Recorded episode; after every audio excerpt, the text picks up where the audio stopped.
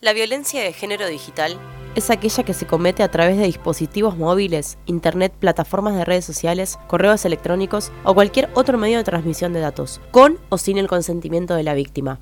En este episodio vamos a hablar sobre este tema, sobre el grooming, sobre qué es el sexting y cómo practicarlo de manera segura, y también de qué leyes deberían sancionarse lo más pronto posible para que esto no suceda más acompañada con el abogado Germán Navas, especialista en protección de datos personales, que actualmente se desempeña como director del Instituto de Protección de Datos Personales y como delegado de la Defensoría del Pueblo de la provincia de Buenos Aires. Espero que este episodio llegue a muchas personas y podamos lograr una comunidad libre de violencia de género digital. Vamos a escucharlo.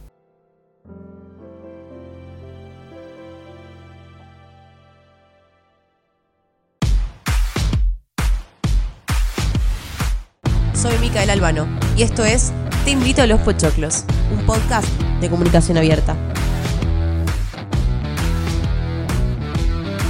Bienvenidos a un nuevo episodio. Este se va a tratar sobre un poquito lo que es la violencia digital. Vamos a hablar con el abogado Germán Navas y nos va a acompañar en esta entrevista para contarnos un poco básicamente de dónde surgió, cómo es y bueno, vamos a estar un poco más informados sobre si está penalizado o no. Así que bienvenido, Germán. ¿Cómo estás, Mica? Bueno, muchísimas gracias. Es un, placer estar acá eh, siendo parte de, un episodio de este podcast que también escucho. Así que doblemente placer. Bueno, Ger, bienvenido de vuelta. Y estoy muy contenta que estés acá. Eh, vamos a empezar a explicarlo un poco a la gente para que tenga idea. Y quiero saber como seguramente muchos también les debe pasar, porque son experiencias que le pasan a muchas personas sin que también tengan el consentimiento o sin que sepan realmente lo que les está pasando. Así que, ¿cómo se llega de un acto sexual, de intimidad con tu pareja, registrándolo, a la violencia digital? Bueno, mira, lo primero que, me viene a la cabeza eh, es como algo muy acertado que vos nombrás, que es la palabra violencia. Eh, cuando nosotros difundimos en, forma no consentida un material íntimo de alguien, eso es una violencia. ¿sí? Y, te, y te amplío un poco más. Como esto sucede en un espectro generalmente y estadísticamente eh, extremadamente mayoritario de hombres que difunden material no consentido de mujeres, es una violencia de género. Por eso es que nosotros hablamos muchas veces de violencia de género digital. ¿sí? Eh, ¿Y cómo se llega? Que es tu, pregunta. Bueno, eh, hay, como muchas maneras y a veces no interviene solamente una, sola persona, ¿no? Eh, muchas veces hay alguien o una pareja consciente, y a veces no, ¿eh? a veces este, ya la obtención no consentida de imágenes íntimas es una violencia. O sea, es decir, no sé, yo invito a alguien a mi casa y terminamos teniendo sexo y esa persona no sabe que la estoy, que la estoy filmando o que estoy fotografiando o lo que sea, eso ya es una violencia, ¿sí? Es la obtención. Pero suponiendo que, que, esa persona prestó conformidad como para que nos este, o fotografiemos o, hagamos este, videos o audios o lo que fuese, eh, ya la difusión es otra forma de violencia. Y ahí es donde te decía que interviene no solamente la persona que, em, que, distribuyó primariamente ese material, sino también pueden intervenir otras personas. Alguien que lo alojó en un sitio web, por ejemplo. Alguien que creó una cuenta de Instagram. Alguien que lo subió a un canal de Telegram. Eh, y así, bueno, muchísimo. Alguien que se lo pasó a tal persona para que este, lo muestre, que, que lo pasó a un colegio. Alguien que lo pasó al trabajo todas esas son formas de, violencia eh, digital y bueno, y se llega este, de, esa manera, desde el no consentimiento, por supuesto, eh, de, generalmente de, las mujeres, por eso decimos que es este, violencia de género digital. Bueno, es un tema súper profundo y además muy delicado, porque lo veo como realmente que es algo, es muy privado. Y por más que, como decís vos, que tengas un consentimiento o no, no hay forma de que lo puedan difundir. es algo que lo hicimos, bueno, porque teníamos ganas, algo súper descontracturado, ¿viste? Uno no piensa esas cosas cuando está grabando. Vos decís, bueno, qué sé yo, tengo mi momento con mi pareja o con mi pareja sexual, no tiene que ser una pareja eh, de una relación, eh, pero uno no piensa esas cosas y termina siendo algo súper grave. Así que es muy importante esto que estamos hablando. Y en base a esto quería que me cuentes un poquito sobre las dos leyes que están esperando que puedan sancionar. Entonces, bueno, quiero que me cuentes un poquito de qué se tratan. Como, como vos decías, hay algo en lo virtual que socialmente todavía no termina de aceptarse como real. Y sin embargo, no es así. Es lo virtual, hoy por hoy, es totalmente real. ¿Qué significa esto? Eh, a veces la violencia de género digital es tan dolorosa e incluso más dolorosa que la violencia física, por ejemplo. No se borra. No se borra, claro.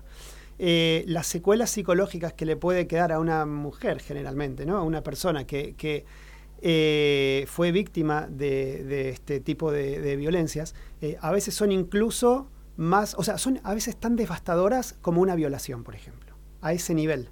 ¿No? O sea, digo, los, todos los, los tienen ataques de pánico, hay como una, una suerte, yo digo, no, soy un especialista en, cuestiones de salud, pero es que he escuchado profesionales que asemejan eh, consecuencias a, por ejemplo, las de una violación, digo, para, para que tengamos una referencia. Entonces decimos, lo virtual es real, lo virtual es real. Nosotros estamos atravesando en este momento, históricamente, en, el mundo, estamos en un momento de transición eh, a lo que le llamamos una cuarta revolución industrial. Es decir, estamos cambiando de era. Y estamos en una era nueva, la era de la información, donde la mayor característica es la exponencialidad. Nosotros, es como el, principal distintivo. Entonces, todo el tiempo todo pasa por exponer, exponer, mostrar, nos mostramos, lo sacamos, nos, lo compartimos, ¿no? Lo, lo guardamos, lo decimos. Entonces, eh, de todo eso, por supuesto que las, las violencias eh, machistas, patriarcales, toman tajada de eso y terminan también muchas veces eh, considerando las imágenes, los videos o, cualquier material de una mujer propiedad suya, ¿no? propiedad de, este, del hombre. Entonces, a partir de eso, caemos en la misma cosificación, solamente que está readaptada a un entorno digital. Lo digital es real, ¿eh? Entonces, a partir de esto, nosotros empezamos, digo nosotros, digo la, sociedad como sociedad, empezamos a notar que cada vez, mm, se, digo, estas prácticas eh, se difunden más y, consecuentemente existen más em, este, contravención, delitos y, más eh, difusiones o obtenciones no consentidas y la cantidad de mujeres que fueron víctimas alguna vez de este tipo de prácticas o conocen a alguien es dos de cada tres. O sea, es muchísimo, es muchísimo. O sea, muchísimas mujeres eh, fueron víctimas o simplemente conocen a alguien que les pasó esto. Entonces, esto ya nos tiene como sociedad que causar una alarma. Y la verdad es que se viene trabajando legislativamente en esto. Digo legislativamente ¿por qué? Porque siempre en el derecho, en la abogacía, nosotros decimos que el derecho viene siempre llega tarde, llega atrás de los hechos. Primero, eh, societariamente vos, digo, se, llevan adelante como determinadas conductas y después vienen las leyes a regular esas conductas. Y bueno, nos encontramos en un momento clave como sociedad donde nosotros tenemos que poder eh, regular este tipo de prácticas y penalizarlas, penalizarlas. Entonces, volviendo a tu pregunta, en este momento hay dos proyectos de ley que se presentaron el 11 de julio a través de la diputada Mónica Macha en la Cámara de Diputados de la Nación. Yo acompañé el proyecto ese día. Eh, y, ahí se, bueno, se, presentaron dos proyectos de ley. Un proyecto que se llama Ley Belén y otro que se llama Ley Olimpia. El proyecto llamado Ley Belén, que desgraciadamente toma nombre eh, en función de Belén San Román, que, bueno, es una, una, persona, una mujer que se quitó la vida, se suicidó, un poco inducida, un poco también al suicidio, por el hostigamiento que recibía de una expareja que eh, viralizó sus, este, su, material íntimo que habían tomado como pareja. Y otra, otra ley que se llama Ley eh, em, Olimpia, en función de Olimpia Coral Melo, que es este, mexicana ella, que tiene que ver un poco más con este, políticas públicas y la incorporación como violencia digital a, lo que es la ley marco de, la ley de erradicación, perdón, a la ley de erradicación, quiero decir, eh, de violencia contra las mujeres. Entonces, ¿qué se busca con estas leyes? Se busca, primero que todo, que se penalice esta práctica que se penalice. La práctica me refiero de difundir no consentidamente. No, por, supuesto. La, práctica de, filmarse o fotografiarse, obviamente que este, es totalmente libre de, cada, de cada pareja o de cada pareja sexual, como vos bien decís. Eh, ahí en ese terreno no me voy a meter. Digo, no, no vengo a hacer un juzgamiento moral de nadie, eh, por favor. Pero bueno, sí, cuando suceden estas cosas, eh, hoy por hoy, hoy por hoy, y, contaba esta, una de estas chicas este, que es este, mm, eh, Olimpia, que, bueno, que fue víctima de un, de un acto así, eh, que bueno, hoy por hoy acá en Argentina no, no, hay leyes, y cuando una persona va, no sé, a una fiscalía, a una comisaría, le dicen, y bueno, pero no, y pero, pero ¿qué, ¿cuál es el delito? No, pero escuchá, mira, te estoy mostrando que, no sé, que hay fotos mías en esta página y que en una semana la vieron 75 mil personas y mira todos los comentarios que hay y a su vez se abrió una cuenta.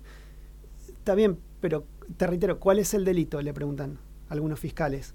Es, digo, entonces, es muy difícil eh, avanzar con, digo, con ese tipo de enquistamientos que, tenemos que vencer y que tenemos que poder llevar adelante eh, eh, la, aprobación de este la sanción de este tipo de leyes. Por eso es que el 11 de julio se abrió una nueva esperanza para que este tipo de conductas sean este, sancionadas, este, penadas, incluso con penas de prisión de hasta ocho años, y, sean consideradas una forma de violencia de género digital. Es fuertísimo esto que estás contando, Ger, que posta que hay muchas personas que lo viven y estas dos chicas lamentablemente lo vivieron, pero bueno, gracias a esto, sin desmerecer, digo, surgieron estas propuestas y hay que también como, bueno, aprovechemos que pasó esto, vamos a poner las pilas y también que no quede la nada, porque es como la justicia, ¿no?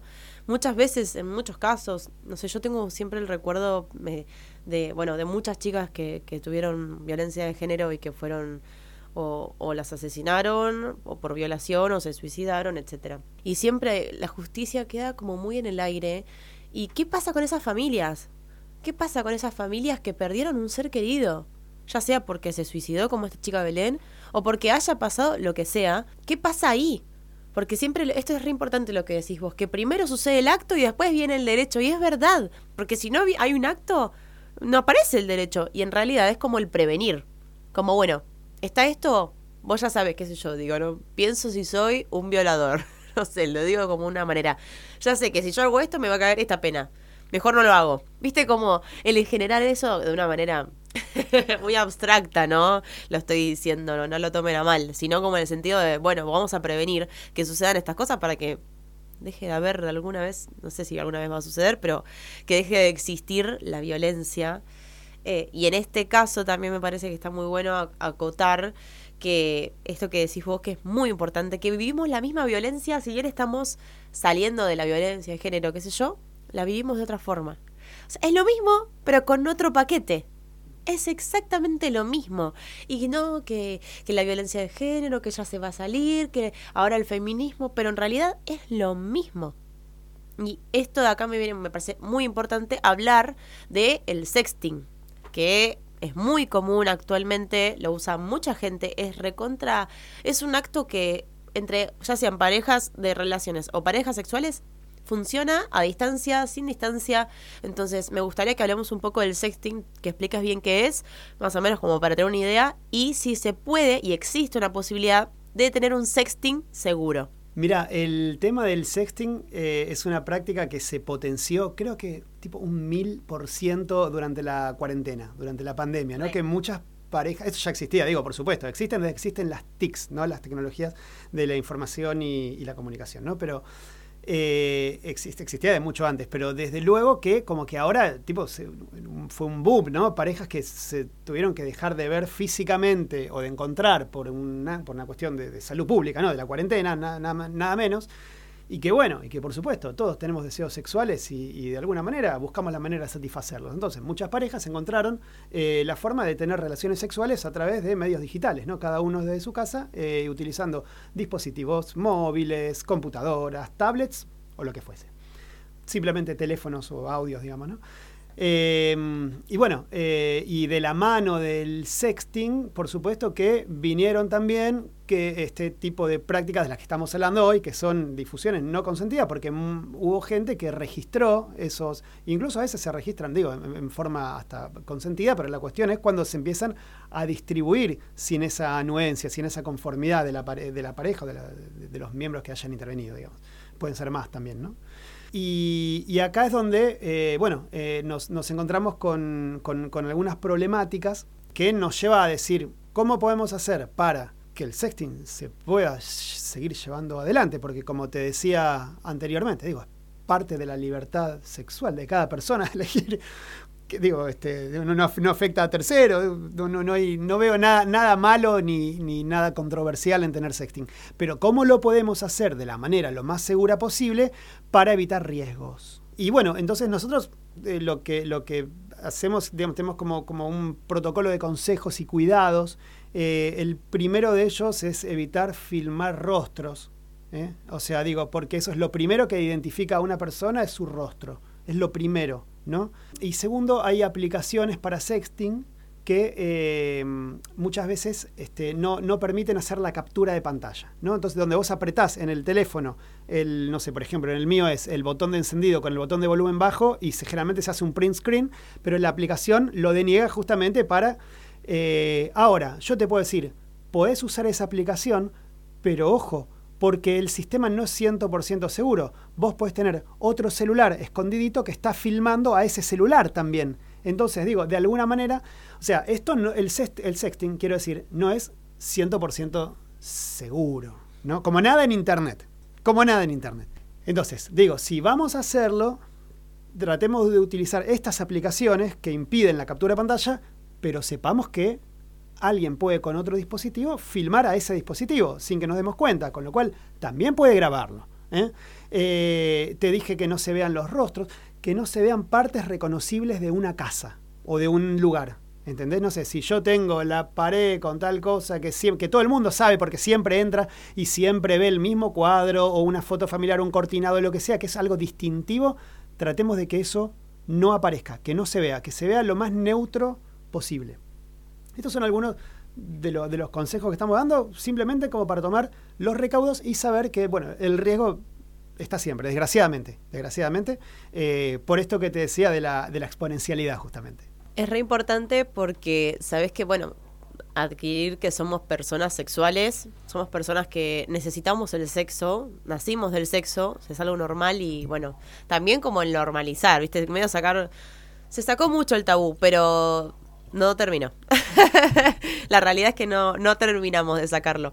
Y entender también de que, bueno, si bien puede ser que, lo que también hablábamos un poquito, que puede ser que el sexting y que se, no sé, se difundan las imágenes, que no sea también por la persona con la que estés hablando o con la que estés teniendo el sexting. Puede ser que tengas tu pareja sexual, te estás haciendo el sexting, todo bien, y puede ser que la, muchos o hackers o personas, digo, externas a la pareja puedan meterse adentro de esos dispositivos, porque esto, como decís vos, una vez que está en Internet, ya está. O sea, no es lo mismo que, que la intimidad, digo, la, la física. nadie va a ver eso excepto que vos elijas. Pero ahora, cualquier cosa que vos pongas en Internet, ya sabés que eso tiene acceso, un hacker lo podría hacer tranquilamente y se guarda como esto que decíamos en un backup o lo que sea, en Google Fotos, qué sé yo, se me ocurre como que ya se guarda en otro medio, si lo quieres filmar, ponele y mandárselo a alguien. Entonces es re importante tener en cuenta estos tips que nos estás dando. Con esto quería que hablemos un poco más del grooming, el acoso sexual a niños, niñas, adolescentes en base a redes digitales. Eh, entonces, bueno, quería que me cuentes un poquito también sobre eso y si está penalizado o no. Bueno, eh, otro tema, sí, sí, el, tema del, grooming es otro delito informático. ¿eh? Este, nosotros desde hace algunos años empezamos a hablar legislativamente en, en materia de delitos informáticos.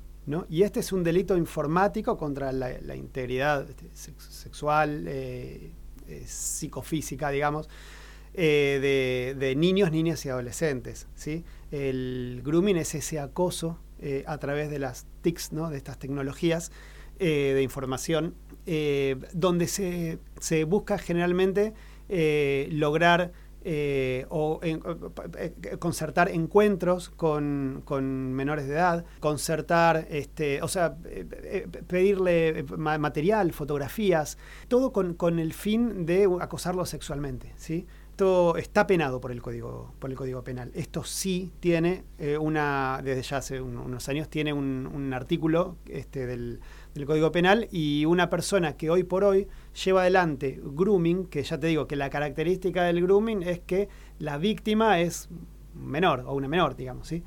pero, pero esto hoy por hoy es un delito. Eh, sin embargo, las leyes Belén y la, ley Olimpia son proyectos, que es la que veníamos hablando, son proyectos que todavía no están aprobados. O sea, ahí tenés una diferencia muy grande. Eh, así todo, Argentina, en el marco de la región de Latinoamérica, está a la vanguardia en lo que es eh, materia de protección de datos personales en, Internet o de, penalización este, de delitos informáticos. Eh, pero bueno, como ves, todavía queda un recorrido muy grande.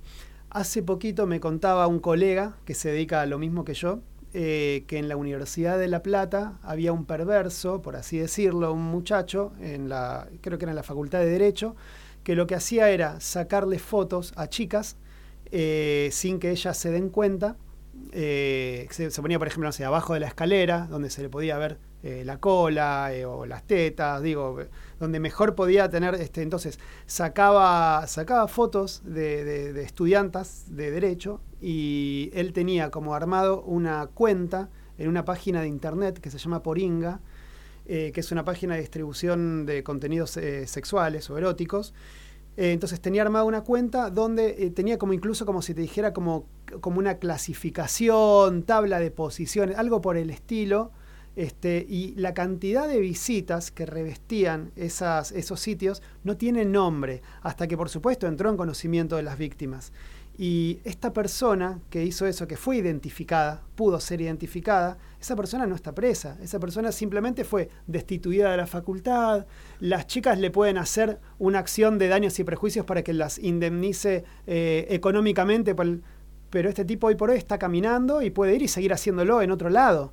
Eh, ¿Se entiende por qué nosotros tenemos que avanzar con esto? Esto es un tema muy grave. No hay, no hay este, una condena, y, pero tenemos que primero como sociedad tomar conciencia, porque las leyes también surgen de la presión social. Entonces, si nosotros hablamos de esto, si nosotros hablamos de estos temas, vamos a poder lograr que los representantes que nosotros votamos cada dos o cuatro años puedan, eh, en ese sentido, avanzar con la voluntad del pueblo, porque esto tiene que estar en agenda porque esto está, está pasando hoy.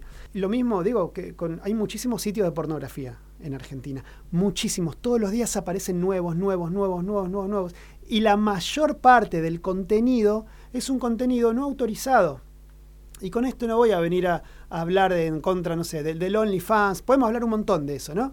Pero digo, yo veo, eh, digo, veo como parte de la libertad de cualquier mujer que pueda este, sacar fotos y, incluso comercializarlas. Ahora, la cuestión es cuando eso pasa a un plano, a una plataforma no autorizada por esa persona.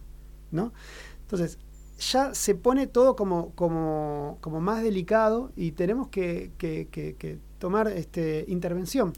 Eh, no puede ser que esta persona que yo te decía, que en una universidad se la pasa, eh, hubo, hubo mujeres que dejaron la carrera, dejaron materias, no pueden ir a la facultad por los ataques de pánico que tienen, porque imagínate que vos entras a una universidad y estás pensando en dónde está, tenés cuatro ojos, dónde está el tipo que te va a sacar las fotos. Mucha gente ya lo vio, con lo cual te conocen. Se te acercan y te dicen que te conocen, que te vieron, que qué sé yo. Que... Entonces, eh, es muy, muy, eh, muy delicado, muy pesado también. Y, y, bueno, ojalá que todo este camino que está llevando adelante, está encabezando Mónica Macha como diputada, eh, estas son dos leyes eh, que presentó ella, por supuesto acompañada por un montón de organizaciones, este, la mayoría feministas, ¿no? de, del campo que, defienden los, derechos de género, de las mujeres, por supuesto. Eh, ojalá esto llegue a, buen puerto porque me parece un momento de la historia crucial como para poder avanzar y poder sancionarlo. Es fuertísimo esto que contás de este hombre, la verdad que no tenía idea y realmente... no puedo creer que esté en la calle. Me río porque es una hipocresía. La verdad, te da terror. Te da terror. Porque no solo esto que decís vos de, bueno, el miedo, sino que no querés que nadie te vea, no querés tener ninguna salida con nadie, no querés ir a la calle, no querés vestirte para salir a tomar algo, no querés hacer nada.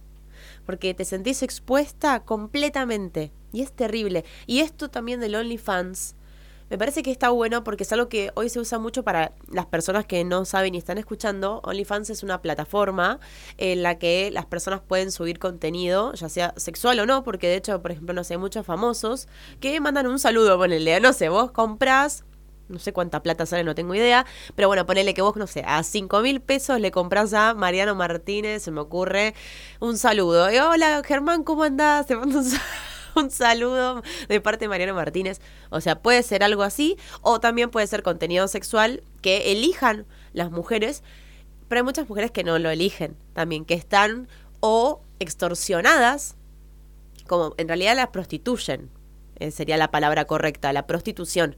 La prostituyen para ganar dinero en dólares, en este caso, y que puedan con, con su contenido sexual ganar ese dinero. Entonces, también hay muchas mujeres que lo hacen igual como un trabajo y yo lo respeto 100% como, bueno, es una elección. No estoy en contra para nada de eso, pero bueno, sí del tratar lo que sería la prostitución en este caso, que eso también es muy importante. Así que les pido también que compartan los que puedan hacerlo no les cuesta nada, compartir este episodio, este, esta entrevista a Germán, para que puedan sancionar estas dos leyes y que se empiece a ser más conocido en la sociedad y que podamos hacer un cambio realmente, porque esto no puede pasar. Piensen si les pasa a su hermana, a su hija, a su amiga o a las personas que sea, a las personas de su entorno, a sus personas, las que quieran. Entonces también piensen desde ese lado. ¿Qué haría yo si a una persona que yo quiero le pasa esto? Bueno, una forma es compartiendo para que se pueda hacer un poco más eh, viral, por decirlo de una manera, eh, y que puedan conocerse, porque yo de hecho no conocía estas dos leyes, gracias a Germán hoy las podemos conocer, así que esto es muy importante que lo tengamos en cuenta y que lo podamos compartir entre todos porque entre todos hacemos ponemos nuestro granito de arena y termina haciendo mucho peso en la sociedad. Sí, exacto, Mica. Bueno, eh, creo que es lo que vos decís, ni más ni menos. Hay que hablarlo, hablar mucho del tema, difundir, investigar, leer, hablarlo entre amigas, amigos, amigues, hablarlo también con entre, entre distintos eh, sexos, géneros, identidades. Eh, esto no es un tema que solamente involucre, más allá de que las víctimas son mujeres, eh, no es un tema que solamente tenga que quedar en, en grupo de mujeres, hay que ir abriéndolo. Y me parece que, un, una, como vos decís, una buena una buena, un buen paso puede llegar a ser difundir este, este episodio, si es que alguien siente que, ayuda y que sirve. Y por supuesto ir interiorizándose, pueden googlear, hay mucho, este, o pueden pedirme, incluso me pueden contactar, eh, pueden este, pedirme los proyectos de ley que los tengo como para, para enviárselos. Mi Instagram es muy fácil, es navas.germán, es mi Instagram personal, pero pueden escribirme ahí directamente y yo se los mando. Y todo lo que necesiten, eh, bueno, siempre voy a estar eh, a, disposición porque esto es una manera de promover derechos. ¿Sí? y de ampliar derechos y de promover derechos. Cuando nosotros hablamos de que este, los, los, abogados, abogadas o determinados organismos públicos como el que yo represento tenemos que ser promotores de derechos, hablamos un poco de esto también, de ir a hablar de los temas que necesitamos que se instalen. Sí, yo igualmente ahora voy a dejar escrito en la descripción también tu Instagram, tus redes sociales para que puedan contactarse con vos y esta posibilidad es excelente para los que necesiten venir a comunicar algo. Bueno, siempre lo digo, es un podcast de comunicación abierta y la idea es que, como decís vos, promover derechos es súper importante y más hoy que hay, hay poca defensa entre cada uno, ¿viste? Lo hablo como cada persona le cuesta mucho poder defenderse ante situaciones. Entonces, no nos quedemos callados, hablemos lo que tengamos que hablar y sin miedo. Eh, si alguien está pasando por esto, también podemos acudir a un montón de medios que están avalando la escucha de las personas o de las víctimas, que puede ser el 144. Pueden llamar ahí si están sufriendo una violencia de género o violencia de género virtual. Así que bueno, muchas gracias por escuchar este episodio, gracias por haber venido, Ger. Eh, tenés tu espacio para decir lo que vos quieras decir también y gracias. Un placer haber estado, eh, Mica, y bueno, un cariño muy grande a toda la audiencia que lo está escuchando. Muchas gracias por venir y muchas gracias a ustedes por escuchar hasta el final. Les mando un beso gigante. Terminamos con este episodio. Muchas gracias por escucharlo y te espero en el próximo para más pochoclos.